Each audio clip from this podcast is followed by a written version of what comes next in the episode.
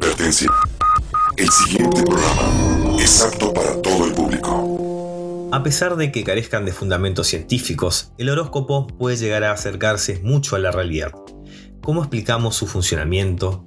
¿Cómo puede ser que a partir de una tirada de cartas, una lectura de astros o la fecha de tu nacimiento puedan retratarse características precisas de uno? ¿Dónde está el truco? Esto es Psicodelia Nerd y hoy vamos a hablar de por qué el horóscopo siempre tiene la razón.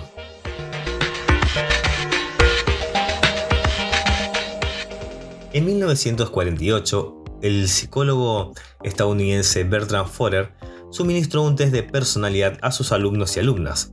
Luego, el profesor entregó a cada uno de los alumnos una ficha con los resultados del análisis de personalidad que supuestamente él había hecho. Tras esto pidió a los alumnos que califiquen de 0 a 5 la exactitud con la que, en su opinión, el análisis de personalidad los retrataba, siendo 0 muy pobre y 5 excelente. La media de la puntuación fue de 4,26.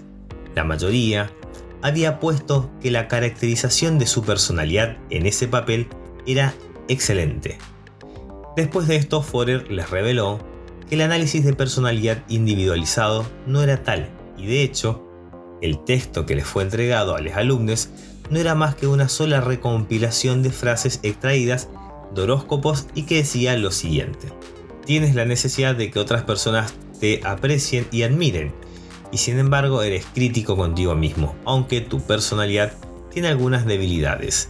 Generalmente eres capaz de compensarlas. Tienes una considerable capacidad sin usar que no has aprovechado. Aunque disciplinado y con control hacia el exterior, tiendes a ser aprensivo e inseguro por dentro. A veces tienes serias dudas sobre si has obrado bien o tomado la decisión correcta. Prefieres una cierta cantidad de cambios y variedad y te sientes defraudado cuando te ves rodeado de restricciones y limitaciones. También estás orgulloso de ser un pensador independiente y no aceptar las afirmaciones que los otros sin prueba suficiente, pero encuentras poco sabio el ser muy franco, en revelarte a los otros. A veces eres extrovertido, afable y sociable, mientras que otras veces eres introvertido, precavido y reservado. Algunas de tus aspiraciones tienden a ser bastante irrealistas.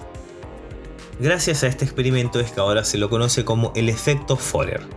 En resumen, el efecto Forer no es más que la manifestación de una forma de prejuicio cognitivo. Muestra la propensión a aceptar como originales y propias descripciones que en realidad son lo suficientemente ambiguas y generalistas como para describir prácticamente a cualquier persona. Gracias a esta tendencia, Forer consiguió hacer pasar como original una lectura de la personalidad que se caracterizaba precisamente por su falta de precisión a la hora de hablar sobre los atributos que pueda tener, pero que de todas formas sorprendió a los alumnos por su fiel reflejo de la realidad. Además de este experimento, ha sido repetido muchas veces obteniendo resultados muy parecidos. Gracias a este experimento sabemos que hay tres factores que cuando se dan hacen más acentuado el efecto Forer. Cuando aparentemente el análisis es personalizado, cuando el análisis muestra especialmente aspectos positivos de la persona evaluada y cuando la persona evaluada le otorga autoridad al evaluador. Por un lado, existe una tendencia a darle mayor credibilidad a explicaciones satisfactorias de la realidad frente a otras que no lo son tanto.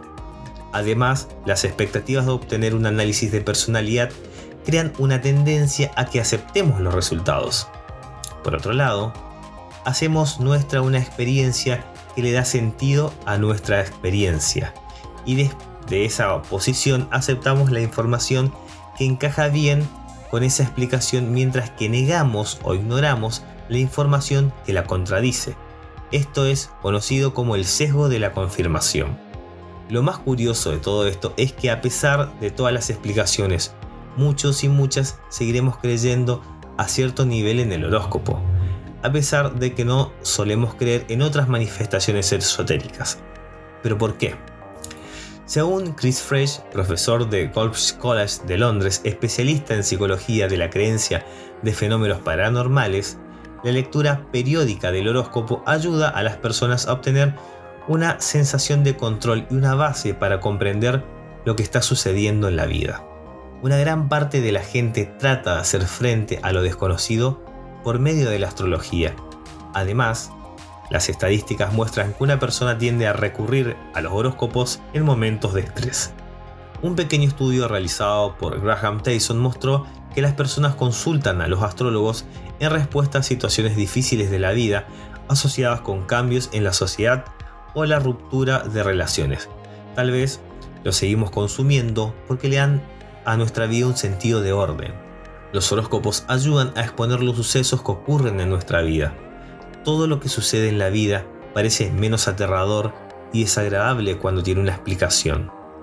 Tal vez es el orden que necesitamos para no volvernos locos en este mundo lleno de incertidumbres. El texto que nos dará la paz de decirnos cómo somos, aunque ya lo sepamos, o nos dirá qué camino tomar, aunque ya hayamos tomado una decisión. Si creer nos hace bien, tal vez sea bueno seguir creyendo.